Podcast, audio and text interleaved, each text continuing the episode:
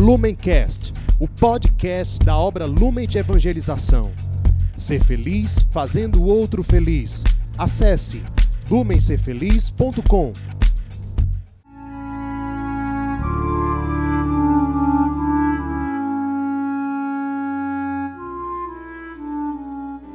Os santos são sinais da presença do ressuscitado na história. Hoje, dia 17 de agosto, celebramos São Jacinto. Nosso santo de hoje, na verdade, foi batizado com o nome de Jacó e nasceu na Cracóvia, Polônia, no ano de 1183. Não se sabe muita coisa sobre a sua infância, sobre a sua adolescência. Sabe-se que ele, ao que tudo indica, fazia parte de uma família da baixa nobreza, uma família muito católica, o que favoreceu na sua formação espiritual e cristã. Além disso, ele também era sobrinho do arcebispo da Cracóvia. Ele, desde cedo, ao que parece, demonstrou desejo de ingressar na vida sacerdotal, recebeu o apoio da família em relação a isso. Certamente o seu tio, que era o arcebispo, também deve ter motivado nessa direção. E ele de fato se tornou sacerdote, se tornou cônego, inclusive, ali na diocese de Cracóvia, até que ele ouviu falar da ordem dos padres pregadores, os dominicanos. Então ele vai a Roma e, ao que parece, no ano de 1221, ele se encontra pessoalmente com São Domingos de Gusmão, fundador dos dominicanos, fica muito encantado com aquilo e, a partir de um processo de discernimento quanto à sua identificação com aquele carisma, ele decide se tornar um frade dominicano. O que, para a época, chamou a atenção de muitos, porque os dominicanos eles viviam uma vida de extrema pobreza e de total despojamento, não vinculados a uma única diocese, o que acontece, por exemplo, com os padres diocesanos, mas completamente abertos à possibilidade de serem enviados em missão para os lugares mais distantes. Então ele ingressa logo no noviciado dominicano, passa pouco tempo ali, quando ele faz os seus compromissos para a vida religiosa, ele muda de nome, adotando o nome de Jacinto ou Frei Jacinto. E aí, atendendo ao pedido do fundador, São Domingos, ele retorna para a Polônia porque era o desejo de São Domingos que a ordem dominicana criasse mais raízes ali naquele lugar que já havia, já tinha as sementes do cristianismo, mas necessitava muito de evangelização. Então, atendendo às inspirações do fundador, São Jacinto vai para a Polônia, mais precisamente para Cracóvia, e ali ele funda um mosteiro, um convento, aliás, dominicano.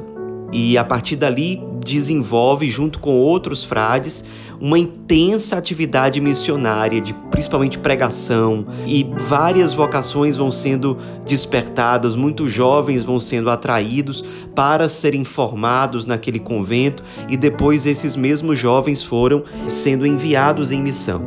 São Jacinto, que é quem coordenava os trabalhos missionários ali, ele chegou a enviar vários missionários e ele mesmo chegou a ir em missão para vários lugares, por exemplo, para onde hoje fica a Suécia, a Dinamarca, a Prússia, o que é basicamente a Alemanha. Então ele ia atraindo jovens, ele ia evangelizando na Cracóvia, atraindo jovens, formando, formando esses jovens para a vida missionária a partir do carisma dominicano e enviando esses missionários para vários lugares. Ele muitas vezes ia mas aí ele voltava para a Polônia porque ele coordenava as ações ali e houve um capítulo geral da ordem no ano de 1225. Ele foi, participou e nesse capítulo foi decidido que a ordem precisava evangelizar especialmente a região da Rússia, que pegava vários países que hoje são independentes. Então, no caso de São Jacinto, ele ficou responsável por uma missão na cidade de Kiev, que antes fazia parte dessa grande Rússia, mas hoje em dia é a cidade principal da Ucrânia. Então ele mesmo foi para lá levou missionários, lançou as sementes de uma missão ali, era uma região onde havia muito pouco de cristianismo, então foi muito importante essa ação apostólica naquele lugar. E aí ele vendo que ali já estava andando, já estava realmente mais firme, ele retorna para Cracóvia. Ele foi muito responsável pela fundação de muitos conventos ali na Polônia. Foi tão importante a ação missionária dele na evangelização da Polônia que ele recebeu o título de apóstolo da Polônia.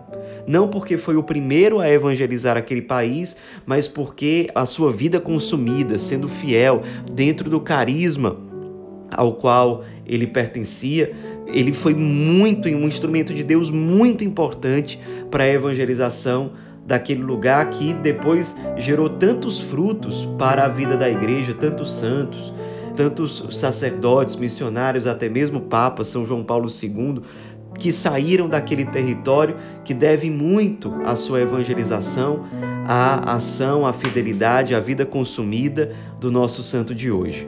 Ele, depois de mais de 40 anos, de vida inteiramente dedicada à missão, uma vida muito despojada, uma vida muito devotada à pregação, à formação de jovens para se tornarem missionários no carisma dominicano.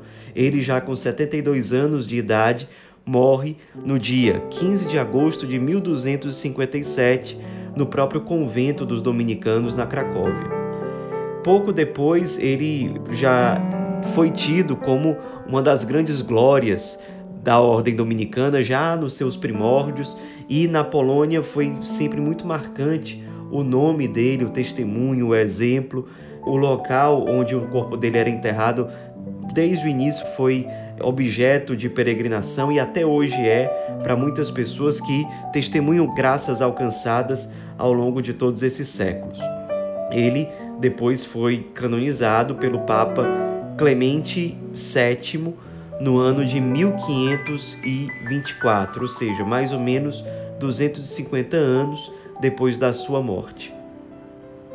Vamos hoje nos inspirar na vida desse santo apóstolo da Polônia, tão dedicado à missão, à formação de jovens, um grande pregador, alguém que já maduro, já sacerdote, descobriu qual era o seu carisma e com muita humildade, com muita parresia, se deixou formar, se deixou lapidar pelo carisma que ele havia descoberto e a partir de todo esse processo de purificação se tornou de fato um grande santo que foi instrumento de conversão, de santificação para tantos outros. São Jacinto, rogai por nós.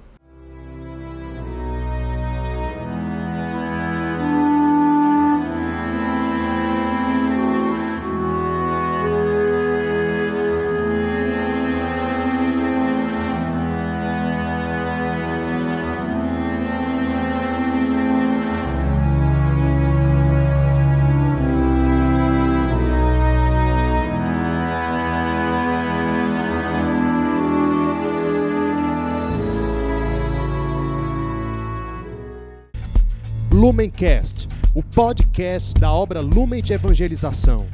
Ser feliz fazendo o outro feliz.